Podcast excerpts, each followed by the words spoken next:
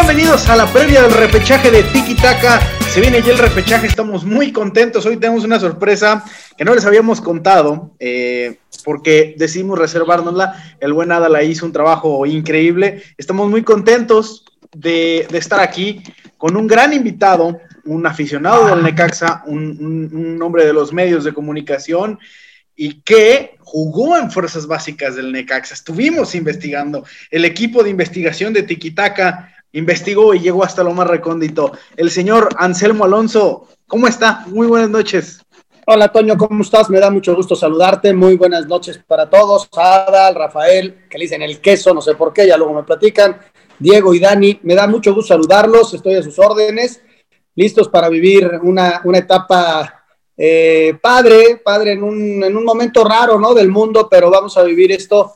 Este, no es la primera vez que se juega repechaje en México. Este, ustedes estaban muy niños, pero ya se había jugado repechaje en otras ocasiones. Pero lo que pasa ahora o va a pasar obedece a otro tipo de circunstancias, ¿no? Porque ya habíamos superado el repechaje, pero bueno, lo tuvieron que sacar nuevamente. Así es, cuando eran eh, por grupos, que se jugaba por grupos. Después Era por, grupos y normalmente pasaban los dos primeros, no eran cuatro grupos de cuatro o de cinco y pasaban los dos primeros. Entonces, cuando venía un tercer lugar de otro grupo que había superado al segundo del otro grupo, los enfrentaban entre ellos y eso le decía, decían repechaje, repesca, reclasificación, como tú quieras, ¿no? Pero era como se jugaba. En esta ocasión fue diferente porque ya estaba reglamentado desde el arranque, ¿no? Que iban a calificar 12 y que se iban a enfrentar a partir del 5 hasta el número 12 para sacar a, los cuatro que van a ir contra el, del 1 al 4, ¿no? Sí, atípico, creo que eh, no, no me gusta, porque a mí me gustaría que fuera un torneo largo, personalmente por temas de competitividad, pero complicado, pero va a ser, vamos a ver partidos muy buenos, pero vamos a empezar también. Fíjate que, tienes toda la razón, ¿eh? Toñito, tienes toda la razón, pero porque lo vemos desde el punto de vista de este lado. Nosotros somos aficionados, algunos tenemos la posibilidad de, comentar al partidos, y, pero normalmente somos aficionados y no le metemos nuestra lana porque no, no entendemos de repente cómo es el negocio. Y de repente el negocio aprieta, y más en, esta, en este año que fue bien complicado por toda la pandemia que seguimos viviendo y que los equipos este, dejaron de percibir mucho dinero de patrocinadores, de televisoras.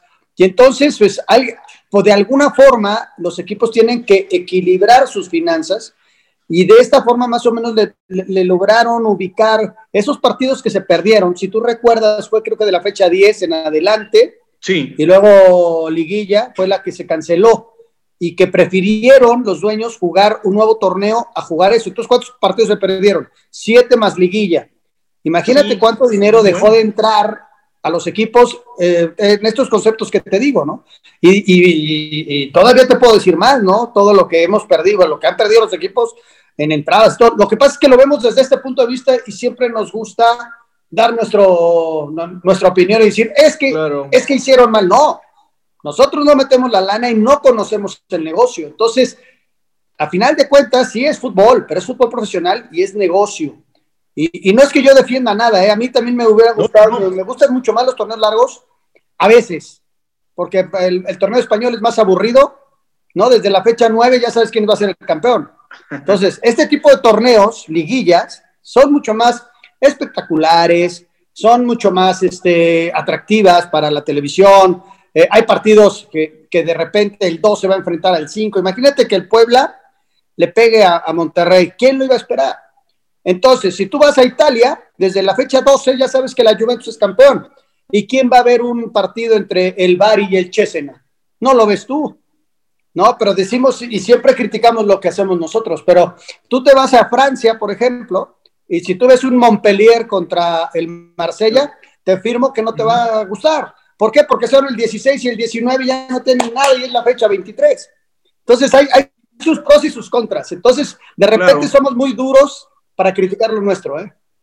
Sí, totalmente. Eh, hablando a título personal, acá, acá nos gusta mucho el, fútbol underground, digamos.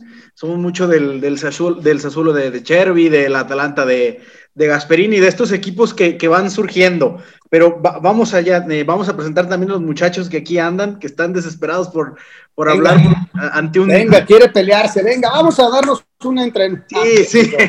Eh, ah, muchísimo gusto. Mi amigo, el famosísimo Oaxaco, ¿cómo estás, amigo? Toño, ¿qué tal? Aquí una vez más, ya tenía unas, un par de semanitas que no asistía por cuestiones de internet también. Aquí el, Daniel me podrá compartir la opinión de que el servicio acá en México es medio deficiente, por no decir algo peor. Pero contento de estar acá, contento de tener al gran señor Anselmo, Anselmo Alonso con nosotros, un histórico de la televisión mexicana en cuanto a deporte se refiere. Muchas gracias por aceptar la invitación y a todos los que nos escuchan, muchas gracias también. Muchos crecimos. Hola Diego, ¿cómo estás? Me da gusto. ¿A quién le va Diego? ¿A qué equipo le va Diego? Todos, a Chivas. Todos. Todos. les van a Chivas. Es, sí. no, les voy a colgar. E, es que de, eso se trata el, podcast. Acá analizamos al Guadalajara y dijimos, bueno, tenemos que tener a alguien del Necaxa. ¿Quién? ¿Quién? Fue un problema encontrarlo, pero lo encontramos. Eh, ahí, ahí el buen Adal, el, buen Adal se movió. Puro que puro que le va a las chivas. Uy, han de estar re llorones ahorita con lo de Alexis, qué bárbaro. Fíjese que no. yo, yo, digo que para mí inhabilitarlo no gana nada y total que jueguen y ya. El señor Adal Vázquez, Adal. Bueno, amigos, eh, un gusto estar aquí en el podcast con ustedes. Eh, gracias a Anselmo que por ahí contestó mi mensaje en Instagram y que, bueno, lo tenemos aquí y viene a aportarnos mucho este, este podcast. ¿Cómo estás, Ada? Apenas te escuché ahorita, lo último no te oí, pero bueno, me da mucho gusto saludarte. Este, no, gracias por invitarme. Para mí es un gusto siempre platicar con gente de fútbol. También tenemos a mi amigo Queso, el buen Rafa Salazar, el famosísimo Queso. Explica otra vez por qué te dicen queso, amigo. Porque me quebró el brazo y el yeso pues estaba queso, pero ¿qué tal, Toño? Que andamos bien. Y pues, nada, Anselmo Alonso con nosotros. ¿Mande? ¿Cuántos años tienes? Tengo, acabo de cumplir 20. Estás chavito todavía y le vas a las chivas. Es momento de reaccionar, hermano. Nada, las chivas son un gran equipo, es un equipo de mucho respeto. Yo le tengo mucho afecto al Guadalajara.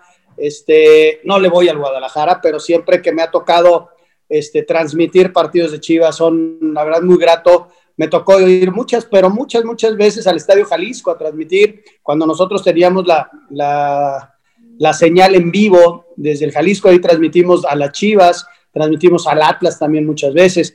Y al Estadio Nuevo me tocó ir solamente una vez, transmití un Chivas Toluca, extraordinario estadio. Lo vi desde que lo estaban haciendo antes de los Panamericanos, que me tocó estar por allá.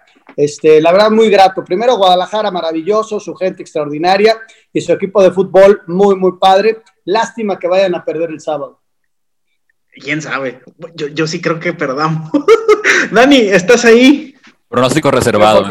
¿Por qué? crees que van a perder, Toño? Eh, porque Necaxa es un equipo que se defiende bastante bien. Es un equipo que basa sus ventajas en, en a balón parado. Estuve revisando en la semana. Eh, cerraron el partido ganando, cerraron el torneo, perdón, ganando sus últimos cinco juegos. Basan sus goles en reinicios de juego que son saques de banda y en tiros libres. Y a Chivas le cuesta mucho defender a balón parado.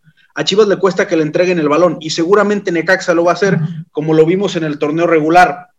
Este, que ahí termina Vega sacando las papas del fuego, penetrando la, defensa de, de Necaxa, que es donde más sufre. Cuando rompes la última línea de Necaxa, sufre, pero mientras las otras dos de adelante se defienden muy bien. Entonces yo sí creo que Necaxa le puede sacar el te voy, a, te voy a hacer un comentario con respecto a ese partido que me tocó transmitir.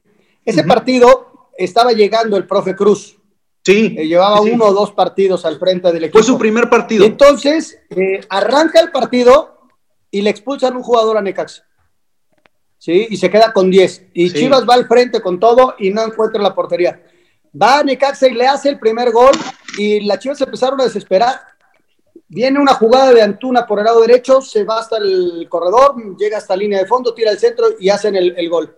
Ya había prácticamente terminado, ya era el 94 cuando viene este, este rebote en donde la Alexis la mete muy bien cruzada y, y ganan el partido. Pero fue un partido en donde sufrió, sufrió el equipo del Guadalajara. Eh, pero ese equipo de Necaxa, comparándolo al de hoy, es completamente diferente Claro. O sea, eh, si tú analizas al, Necaxa, Necaxa ya tiene una línea defensiva sólida. Sí. En aquel momento ya le habían hecho casi 16 goles en la temporada. Y hoy tiene ya un, un 11 que puedes decir, este es el que va a jugar. Puede haber algún cambio en media cancha, entrar el chileno eh, por, por, alguno de los otros dos que, juegan de, pivotes, pero ya es un 11 que tú ya sabes que va a jugar. Y si yo te pregunto a cualquiera de ustedes cuál es el 11 de Necaxa, ¿me lo podrían decir? Es fácil, juega Unai Bilbao, juega Sendeja. No, Bueno, fácil, fácil sí, se acaba de tronar. Fácil no va porque además lo tuvieron que operar hoy. Y sí, fácil no era el titular, va Malagón. Sí, fácil se acaba de tronar hoy. Y tienen otro jugador con COVID, pero la línea defensiva era con Bilbao. el profe, el profe Cruz utilizó a, a, Cendejas como carrilero en algunos partidos, hasta los últimos dos empezó a jugar de extremo y de está que Ah, perdón, perdón. Sí. Eh, y de que él jugó de no, no, no, ya, ya, ya, te escucho. Ah, ok. Este, y de que él jugó de, de lateral derecho eh, e izquierdo. Eh, en algunos partidos soltó el tribote de Claudio Baeza de David Cabrera. Adelante juega este, Ian González con, con Pacerini. Y en la central, pues varía un poco debido a la, lesión de Jair Pereira, pero generalmente juega Bilbao. Y como, como, el último partido, ¿no? El último partido contra Pachuca jugó Mario de Luna de central, si no me recuerdo. Sí, no, de hecho, de hecho, cuando se lastima Jair, eh, entra Mario de Luna y ya se queda de titular porque Jair ya estaba y en los dos últimos juegos ya Jair juega, pero entrando de cambio a unos minutos nada más para ajustar en, el cierre del partido. Eh, ¿Y de qué es titular? Eh, de lateral derecho va Julio González, es un paraguayo que jugaba de central y lo habilitaron por derecha, ese, ese va. Malagón va, va porque va por el lado, de, es el arquero. Por el lado derecho, el volante por derecha es Juan Delgado, eh, y Cendejas, cuando el equipo llega a jugar con línea de 5, que lo hizo una vez nada más en toda la temporada, va de carrilero por izquierda. Sin embargo, en los partidos, eh, en los tres últimos partidos, eh, Cendejas ha jugado de volante por izquierda y Cendejas pertenece a Chivas. Entonces, volante por izquierda Cendejas, volante por derecha Juan Delgado, en medio está Cabrera y Arce, o el chileno, y adelante Ian y Pacerini. Ese es el 11 que podría tener uno o dos cambios dependiendo quién haya sido el, positivo de COVID. Ahí está, este es el Necaxa. Me gustaría. Me gustaría. Eh, eh, ahí vamos. lo que mencionaba de la línea defensiva que tiene trabajada el profe Cruz, porque en los últimos ocho partidos, que son los que dirigió a partir del de Chivas, le han metido seis goles y en el torneo recibió 20. Entonces, para la jornada 10 habían, le habían metido 14 y, recibir 6. Y en esos últimos 5 que ganó, le metieron gol nada más en 2. Fíjate que, que, el profe entiende muy bien un concepto que se los dejo. Cuando entra un técnico nuevo, debe de arrancar siempre corrigiendo sus equipos de atrás hacia adelante. No vayas a corregir a hacer goles, no, primero arréglate atrás ajusta tu cero, ¿no? Te pueden hacer uno, dos, puedes perder partidos, así es el fútbol, pero ajustate bien atrás, encuentra tu línea defensiva, que la había encontrado con Jair, sin embargo, Jair se lastimó y tuvo que entrar Mario, y Mario lo hizo muy bien, y así jugó prácticamente los cinco partidos que ganó, jugó dos con Jair, luego Mario entró y se quedó ya como titular, ¿no? Y ajustando muy bien atrás. Eso es el, problema que va a tener, más allá de, y tienes toda, la razón, yo, le veo a Necaxa dos posibilidades. Uno, eh, la altura de sus delanteros y el, lo buen rematador que son, y además que Bilbao va muy bien al ataque. Y ahí es donde puede aprovechar su condición de, remate a gol y del balón parado en algún servicio que venga por las bandas. Y eh, lo bien que terminaron defendiéndose, porque cuando los atacan, Juan Delgado inclusive lo hizo regresar para convertirse en un segundo lateral derecho. Entonces, el equipo se compacta muy bien con ocho jugadores, o con ocho elementos atrás, y, para pasarlos es bien difícil. Hoy, sin JJ Macías y sin, y, sin Vega, el equipo pierde fuerza. Entonces, por eso creo que Necaxa puede pelearle bien a, Guadalajara. Yo veo a Guadalajara de favorito, ¿eh? Yo lo creo, creo que es favorito. Por eh, plantel. Es, un equipo que juega bien al fútbol, que terminó jugando muy bien, pero esas dos bajas sí las veo importantes, ¿eh? Sí, muy, eh, sobre todo más creo que la de Vega que la de la de JJ, a mi, a mi opinión, a mí me gusta bastante cómo juega Saldívar y nos, nos hablamos del, decías del 11 de Chivas, pues sabemos que Gudiño inamovible en la portería después de lo que pasó con Toño, eh, no sabemos, pensamos algunos que va a repetir la línea de tres que vimos en el último partido, pero yo creo que va a ir con línea de cuatro y la línea de cuatro es Chapo, con Mier, con el Tibac y con Ponce. Molina como medio centro, sus dos interiores que tienden a ser eh, Beltrán, con Angulo en ocasiones. Por izquierda pone Antuna, el 9 en este caso sería Saldívar, eh, y sin Vega, pues tendría también a, Brizuela por derecha. En, este contando con esas bajas, ¿no? A ver, entonces Antuna, Antuna adelante con Saldívar y me dijiste Saldívar y, uno, y, el, Brizuela, conejo, ¿no? Según este Antuna no iba a iniciar, güey. Estaba viendo. También es, pero, pero ¿por qué no inicia Antuna? Eh, mencionaba... yo, yo, por ahí leí. Dale, ah, yo, yo por ahí leí en, en Twitter que eh, Bucetich no quería arriesgar en el viaje a, a Antuna y Altiva Sepúlveda, eh, que se lo reservaría en la banca.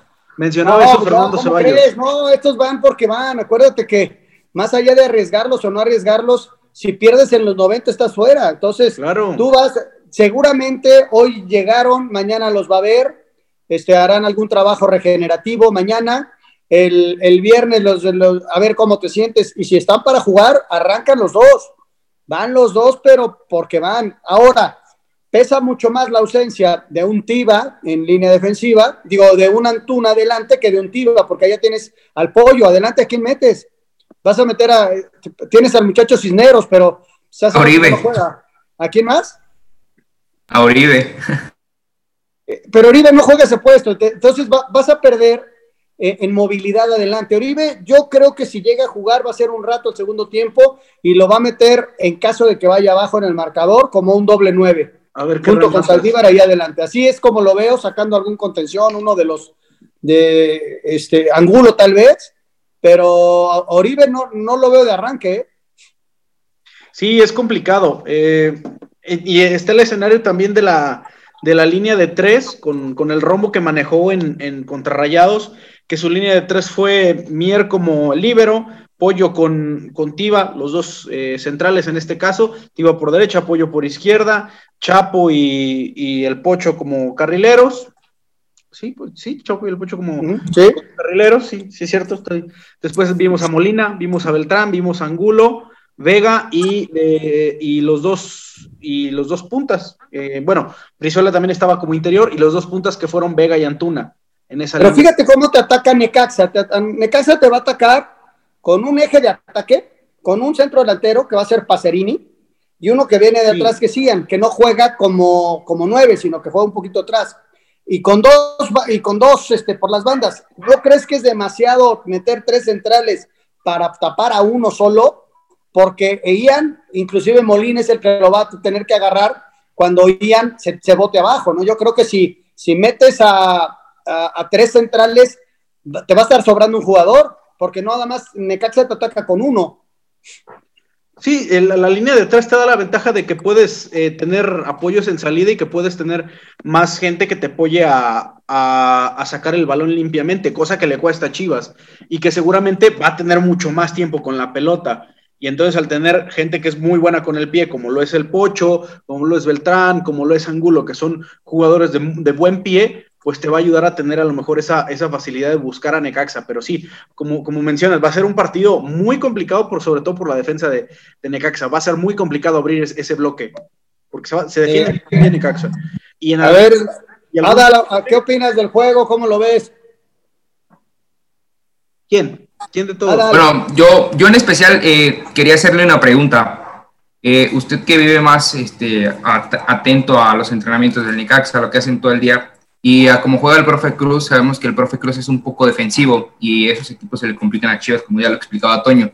Eh, mi pregunta es, ¿usted eh, con lo que ha trabajado el profe Cruz esta semana, ¿cómo cree que venga el Necaxa a proponerle un partido a Chivas o cómo puede ser que lo, lo pueda eliminar de, de, esta, de este repechaje?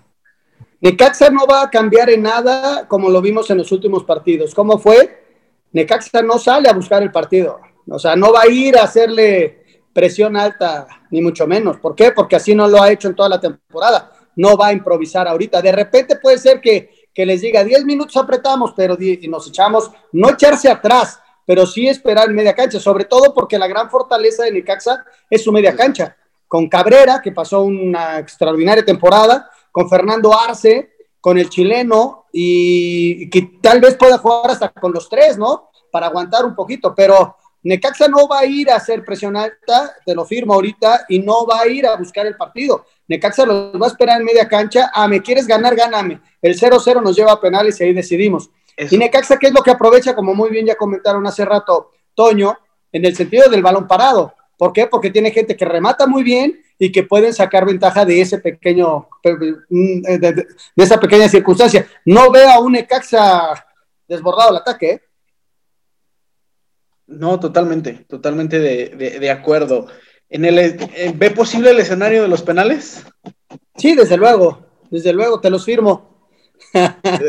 Ahí encerrados en el 0-0 después. No creo que se eche tan atrás, no creo, porque tiene salida importante con lo, por las dos bandas, ¿no? Tiene a Cendejas, que también jugó bastante bien, cerró jugando bien, tiene a Juan, Juan Delgado, que, que, va al frente, pero, pero no, creo que sea un partido tan abierto como, como podríamos esperar. ¿eh? No lo veo así, sobre todo que no es ida y vuelta. Yo me, sería diferente si fuera un partido, por ejemplo, en el Victoria, partido de ida. Entonces sí hay que ir a buscar el partido y hay que ganarlo como local. Es completamente diferente, ¿no? Entonces es aguantar a Chivas, que es un equipo importante, fuerte, que tiene gente de muy buen pie, de mucha calidad. Yo sí metería a Macías siempre, siempre lo metería, es el goleador. Puede ser que no nos caiga bien, pero hay que reconocer que es un jugador diferente, que tiene gol, que, que, cada vez que lo mete, ah, es que lo, queremos que meta seis cada partido. No, es un jugador con proyección importante. Eh, lo que pasa es que cuando de repente somos tan críticos con un jugador o esperamos tanto de un jugador, es un chavo de 21 años, o sea, y que tiene un futuro enorme, enorme hay que darle su tiempo, que madure un poco y, que, y vas a, lo vas a ver en selección nacional en unos cuatro o cinco años, vas a ver.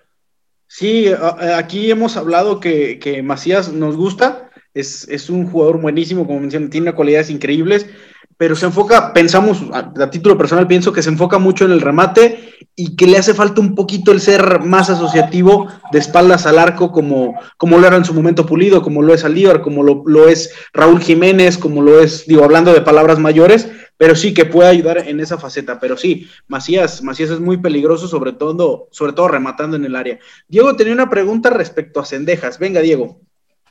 Sí, bueno, aquí en Chivas tenemos esa costumbre de que nuestros jugadores no funcionan bien en el club, pero apenas se van y son estrellas.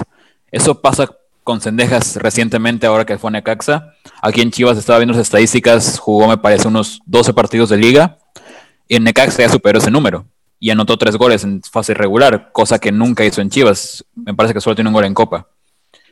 ¿A qué se debe, a qué cree usted que se debe el hecho de que Sendejas ha sido bien aprovechado ahí en Necaxa, cosa que no pudo hacer acá en Chivas?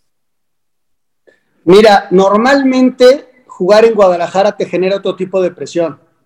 Y lo vimos este, recientemente con todos este, estos jugadores que se llevaron de, Necaxa, eh, y, te, y te los nombro, ¿no? Cristian Calderón en Necaxa volaba por el lado izquierdo, aquí no juega, ¿no? El caso de Angulo, ahorita está jugando, pero ¿qué, tanto se tardó Angulo en, despuntar con Chivas mucho? Yo creo que es una cuestión de presión. Eh, la, cuestión mediática, jugar en Guadalajara o en América no es lo mismo que jugar en cualquier otro equipo. Te ven con lupa, te analizan cada paso. Y en Necaxa y en Aguascalientes juegas sin presión juegas sin presión. Eh, si pierdes, este, no, no te van a ir a pedrar tu casa. En los otros tampoco te van a pedrar en tu casa, pero sí la crítica es durísima, durísima. Ve, lo de Macías, ¿no? Ya quisiéramos nosotros tener un jugador de seis goles.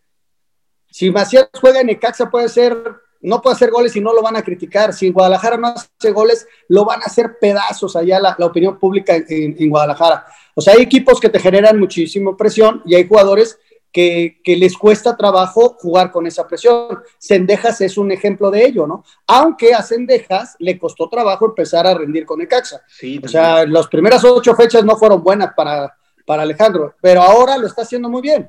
Entonces yo creo que es la presión la que empieza a, a minar a los jugadores. ¿no?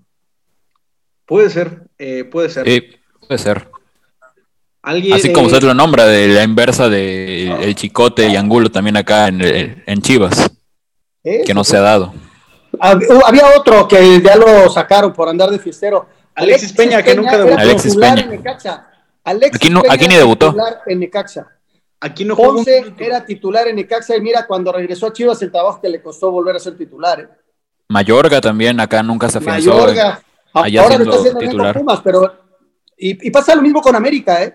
En América llegan jugadores, no pasa nada, y van a otro equipo y empiezan a, sobresalir. ¿Por qué? Porque la presión de jugar en, estos dos equipos particularmente es grandísima. Influye, influye bastante. Queso, ¿tú tenías pensado algo? Habíamos platicado por ahí.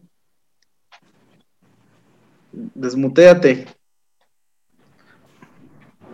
Donde el partido pues ya le hicieron preguntas, güey. No, pues tú la pregunta que tenías, amigo. Venga, para eso tenemos aquí al señor Anselmo. Disculpe, lo está un poco perdido. Sí, es, que me estaba fallando el internet. Hace intervenciones de tres palabras y, ese, es su, ese, es su, chamba aquí. Eh, Tiene un gran futuro como comentarista. Sí, lo mismo le decimos. Eh, Brillante. investigando, me voy a adelantar que es investigando, ahí estuve escuchando alguna charla que tuvo con, compañeros suyos, de, de ex compañeros ahora de Televisa, que jugó en Fuerzas Básicas del Necaxa, por ahí de dos años. ¿Cómo fue eso? Mira, eh, yo cuando, antes de, de, pensar en, en, ejercer esta profesión, que la, ya llevo 36 años, este, intenté jugar a nivel profesional. Eh, mi hermano José Antonio estaba jugando, jugó en Atlético Español en cierre de la década de los 70, principios de los 80 y yo termino la prepa y pues más o menos ahí corría y jugaba un poco y fui a probarme y tuve la ocasión de jugar un año y medio en Necaxa con el señor Benjamín Fal y bueno, jugamos una final contra Pumas. Ese Pumas, fíjate quién estaba en aquel Pumas, ¿eh? estaba Memo Vázquez, estaba David Patiño, estaba Beto García Aspe y nosotros este, les ganamos 1-0 en la cancha del Estadio Azteca. Desde luego no había televisión, ni mucho menos, pero estamos hablando de reserva profesional. En, esa, en, esa, en ese equipo de Necaxa estaba Rubén Omar Romano, estaba Juan Carlos Veiga, estaba eh, Norberto Outes, y, bueno, yo tuve la posibilidad de jugar interescuadras contra ellos. Nunca jugué en primera, nunca me llevaron, eh, quizá por ahí entrené alguna vez con el primer equipo, pero llegó el momento en el que había que decidir o estudiabas, empezaba yo a hacer mis primeras incursiones en Televisa como, como reportero y el fútbol. Entonces tomé la decisión de, dejar el fútbol y dedicarme al fútbol amateur, el cual lo jugué hasta hace un par de años en el club asturiano. Y fíjate que tuve una incursión también de seis meses en Tigres, eso, eso no lo sabe mucha gente. Me fui a probar a Tigres, estuve allá con Alfonso el Pescado Portugal. Y, bueno, tampoco se pudo porque no había ningún contrato y yo necesitaba ganar dinero. Entonces tuve que regresarme y, y, arrancar con la carrera de comentarista, ¿no?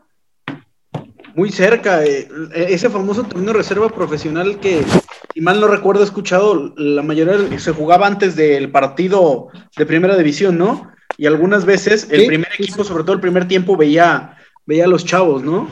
sí, no, no, no, y era. recuerdo Luis García y.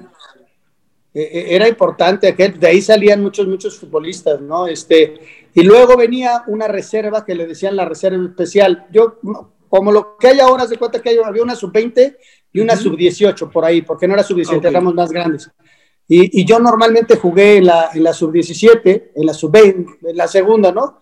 y me tocó jugar en Huastepec, y me tocó jugar en Zacatepec, y me tocó jugar en Tula, y me tocó jugar en, el, en, el, eh, en Ciudad Cooperativa Cruz Azul, y, muchos, muchos partidos ahí tuve la posibilidad de, de, jugar. La verdad, muy padre. Yo, a final de cuentas, pasó la vida y hoy este, te digo, ya son 36 años dedicado a esto y, sigo siendo un futbolista frustrado. ¿Y en qué posición? Juego de extremo derecho. Extremo derecho. sí, sí, no, no soy muy alto, más bien soy así medio chaparrón, este, pero era muy potente de piernas, entonces era muy rápido y jugaba de extremo derecho. Cambio de ritmo, espacio Cambio de ritmo y, y, ¿sabes qué? Tenía algo que tenía gol, entonces eso me daba una cierta ventaja, ¿no? Tenía gol. Eso es bueno. Eso es bueno. ¿Y, cómo, cómo, es esta incursión a Televisa? Porque escuchando esa misma, pues investigando, si mal no recuerdo, el famosísimo 6 en punto. Donde sale. Fíjate que, que yo entro a Televisa en, en junio, julio del 84. Y entonces estoy ahí, pero nadie me pelaba, hacía notitas, acompañaba a reporteros, este, eh, estaba en la redacción, eh, Fernando Schwartz me dio la posibilidad de entrar y en, el, en diciembre de 84 este, me invitan a formar parte de un grupo de chavos que iba a iniciar un nuevo proyecto eh, del licenciado Jacobo Sabludowski.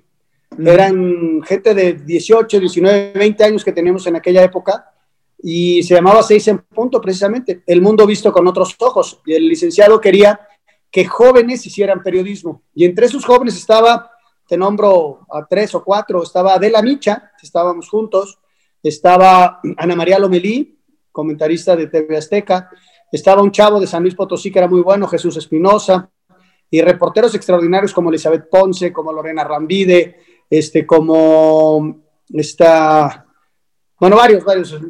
Ahí empezó Lalo Treyes a conducir este, noticieros, ¿Ya era Lalo Camarena, el extraordinario. ¿Mandé? Ya era viejito Lalo Treyes. Sí, pues ¿eh? siempre ha sido más viejo que su papá. Y ahí fue donde arrancamos esta, esta aventura. que hace mucho tiempo y, salió mucha, mucha gente, pues, que, muchos crecimos escuchándolo. Por ejemplo, yo me acuerdo escuchar más deporte y, acción en la mañana y en la tarde y escuchar su voz. Y decía, ¿quién es él? Y ya después vas viendo, vas y, vas creciendo. Em, ahí estábamos, mira, tuve la fortuna cuando nace TD, este, Televisa Deportes nace ya en el 97, 98, más o menos en esa fecha, y había un productor que se llamaba Rafael Bustillos y me invitó a participar en Más Deporte. Más Deporte, la primera versión lo hicimos Enrique Burak y yo, la segunda versión lo hicieron Gerardo Liceaga y Enrique Bermúdez, la tercera versión, muy cortita, fue Beto Murrieta y tu servidor, y ya el resto, eh, hasta que llegaron los chavitos, este, Después de 10 años, fue Enrique Bermúdez conmigo. Duramos 10 años, él y yo, compartiendo ahí todos los domingos la televisión y a veces me tocaba hacer acción. Pero realmente donde vino mucho la proyección fue ahí y cuando tuve la oportunidad que me invitaron también a participar con el señor Guillermo Ochoa, en, hoy mismo, ahí, ahí fue donde me dieron mucha posibilidad y, y, de desarrollo ¿no? de la carrera. ¿Mundiales desde cuándo? Desde el 86, ¿no? Aquí, el primero. Mira, desde el 86 lo hice en radio, 90 lo hice en radio en México y ya yendo a los mundiales a partir del 94. ¿Y Juegos Olímpicos? Ya fui a Estados Unidos. Juegos Olímpicos me tocó cubrir cuatro versiones de Juegos Olímpicos porque realmente yo no, yo no hago otro tipo de deportes, ¿no? Me cuesta más, pero tuvimos muchos años la coordinación de, de reporteros y de información junto con Gerardo Valtierra, junto con Daniel Retería, éramos los coordinadores en la etapa de Javier Alarcón. Y entonces ahí nos llevaban y éramos, eh, ahora sí que polifuncionales, reporteros, este, redactores, eh, conductores, de todo. Y, Juegos Olímpicos me tocó en México el 92 y 96, y ya en el lugar me tocó el 2000, 2004, 2008 y 2012. Esos fueron los, eh, ya me tocó viajar a esos países. Uf, Padre, padre, ha sido una muy buena experiencia. El, 2016 ya no nos tocó, porque curiosamente Televisa no le entró con los, con como otra cadena, ¿no? sí, en privada nada más. Mm, no tuvimos los, derechos, la tuvo Claro Sports.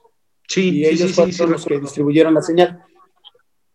Y por ejemplo, al, al ¿qué, qué ¿qué gusta más o, qué es más padre? ¿Cubrir unos Juegos Olímpicos o cubrir un Mundial?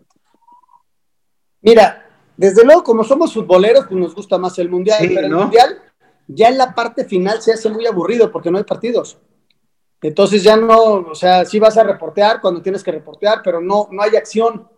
Entonces, después de los eh, cuartos de final, pues quedan cuatro partidos y tienes todavía diez días ahí, ¿no? Y hay que hacer notas y hay que generar información y hay que hacer programas y, sacarte de la manga toda la información. En cambio, en Juegos Olímpicos no, no para.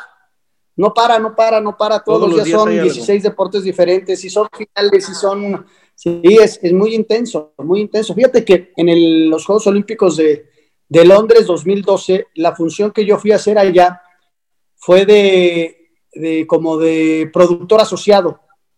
No me tocó salir al aire, pero yo coordinaba la señal de Canal 5.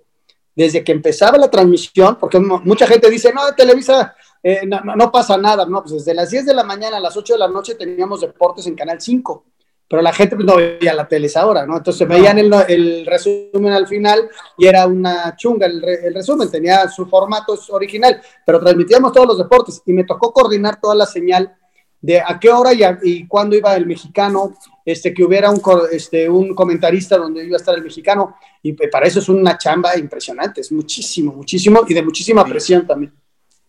Sí, hay que ser muy puntual, hay que ser muy responsable, todo tiene que salir bien, todo.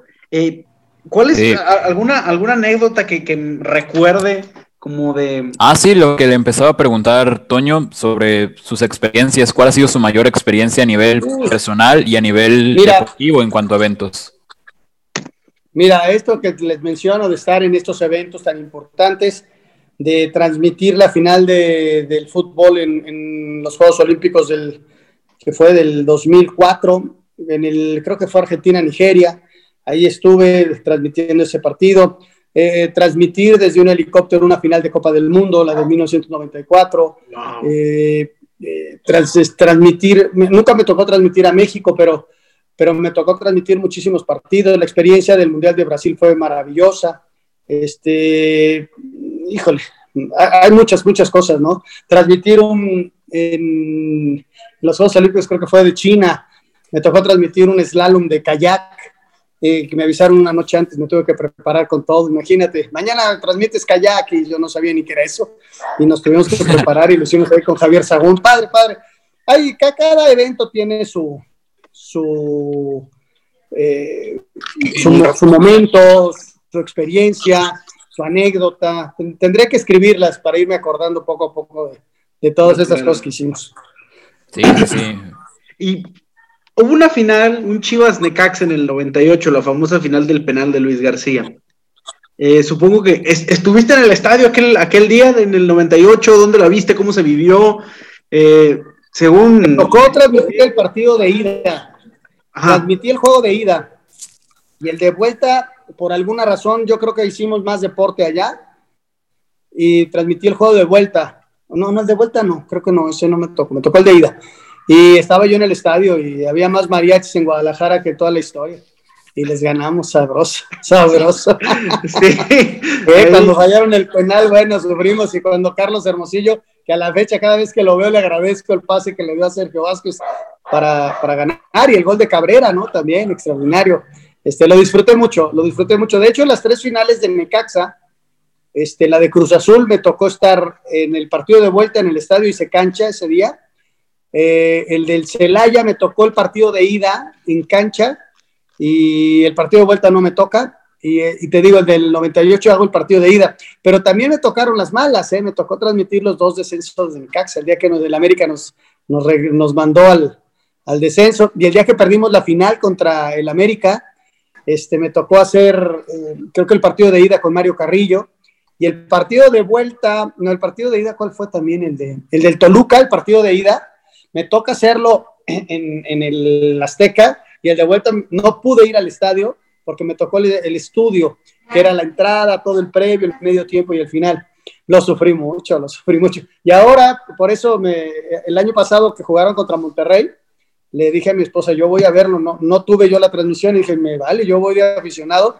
Y fui y estuvimos a un poste de ganarles. Sí. A un poste de ganarles. Ahí, e, ese, ese Necaxa de los 90 era espectacular, ¿no? Con el cuchillo, con Navarro, con el Picas, con Zárate, con, con, con Aguinaga. Pero mencionaste puros picapiedra. Oh, pero. No, esos eran los picapiedra que teníamos atrás. No, imagínate. ¿Quién se atrevía a pasarlos? Era un equipazo. Ahí te va, mira. Nacho Ambriz de contención. Sí. Beto García Aspe, Alex Aguinaga, Ivo Basay, Ricardo Peláez y el ratón Zárate. Ah, era un trabuco. Y atrás, atrás, Gerardo Esquivel jugaba junto con Nacho y sacaban por ahí al ratón. Y los dos centrales, había un chileno que se llamaba Eduardo Vilchis, que de repente no nos acordamos de él, pero era el que hacía funcionar al equipo. Eduardo Vilchis era un seleccionado chileno extraordinario y era la central la hacía con el Picas. Por un lado estaba Chema y Gareda y por el otro estaba eh, el Cuchillo y de arquero estaba Nico que me tocó, fíjate, cuando yo estuve ahí de, en reserva, estaba Nico con nosotros.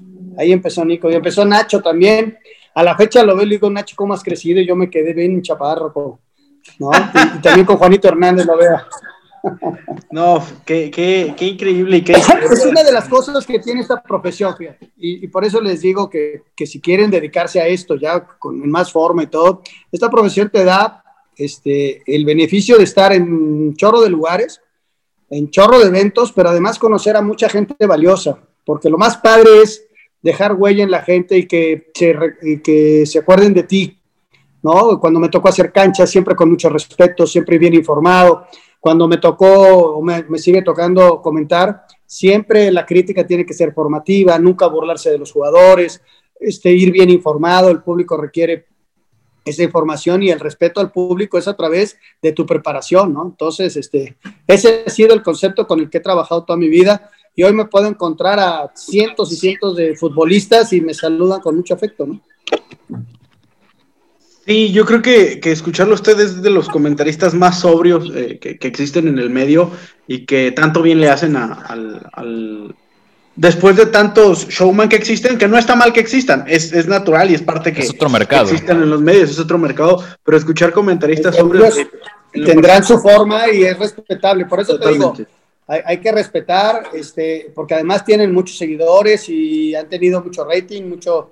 Y además saben mucho de fútbol, ¿no? Este, esta pareja que, que, la, que estamos pensando, este, Cristian y Luis, pues Luis cuando habla de fútbol es extraordinario, lo que pasa es que de repente, pues este, la relación que se dio en forma natural de ellos, pues ha sido buena y la ha sido bien explotada, habrá gente que le guste, gente que no, pero pues la experiencia, pues, llevan, casi 10 años, más de 10 años haciéndolo, ¿no? Eso quiere decir que ha resultado bien la fórmula.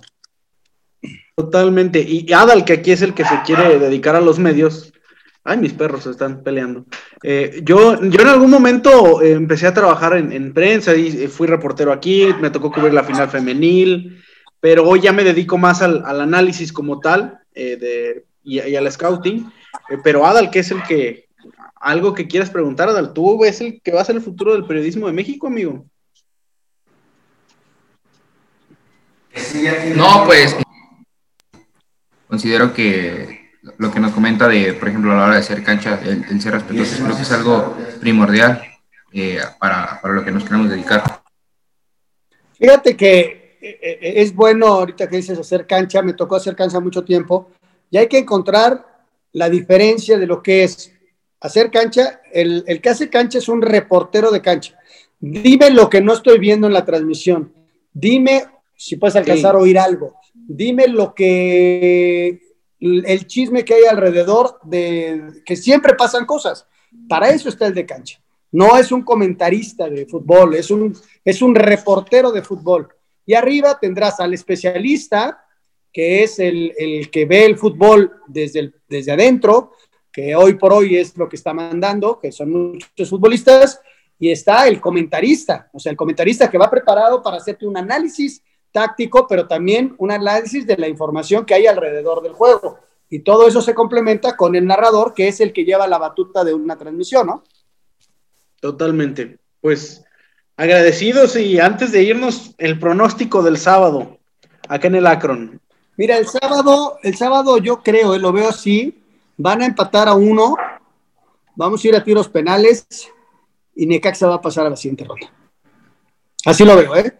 Eh, de los otros partidos, Pachuca y, Santos, yo lo veía muy equilibrado, pero al parecer Pachuca tiene muchos este, con COVID, entonces veo a Santos este, en la siguiente ronda. Y por, bajo esas circunstancias, si no sería también muy, muy apretado. Y veo a Monterrey y a, Tigres ganadores. Diego. Cállense. Mm, bastante parecido al análisis de Anselmo, yo digo que empatan en tiempo regular y ya en penales, pues el que vaya mejor preparado en cuanto a la portería, a la mentalidad del tirador, siento que será el que se la lleve, pero de momento yo también pronostico un empate en tiempo regular. Adal. Eh, como lo había mencionado antes, creo que Chivas lo va a ganar 2-1, eh, igual que el partido en el Victoria. Considero que lo va a ganar 2-1, muy apretado, muy justo, pero vamos a sacar el resultado. Queso. Yo también digo que lo gana Chivas por la mínima. Dani.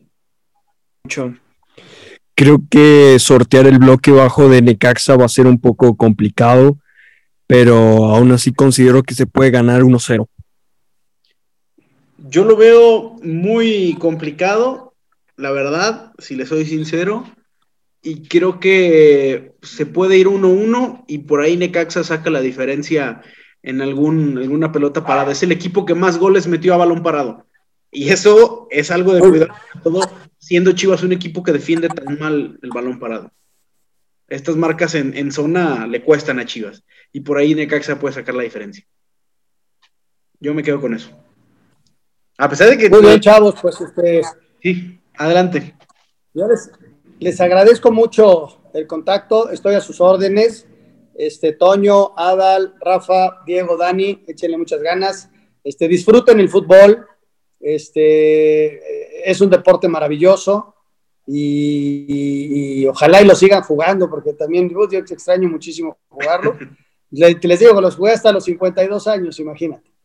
Y hacía goles a los 52 años, increíblemente. Pero bueno, este, yo les agradezco mucho, les deseo lo mejor a ustedes y me pongo a sus órdenes para cualquier cosa pues muchas gracias, ¿no? Agradecer que, que regalarnos una hora de su tiempo, la verdad, en, ahorita en pandemia, el estar abierto a platicar con, pues con desconocidos prácticamente, como, como lo somos nosotros, para, para usted y, y, viceversa, pero sobre todo enriquecer siempre que se habla de fútbol. Yo, siempre que puedo hablar de fútbol con quien sea, soy feliz, de eso, de eso vivo. Muchachos, Gracias a todos, muchachos. Buenas noches. Sí, reiterar el agradecimiento a usted. Gracias por asistir acá al podcast y ojalá se encuentre bien usted, toda su familia, ahorita en esos difíciles tiempos y que la prosperidad esté con usted. Gracias, un abrazote. Pues bueno, amigos de Tiquitaca, ya escucharon, eh, tuvimos aquí al señor Anselmo Alonso.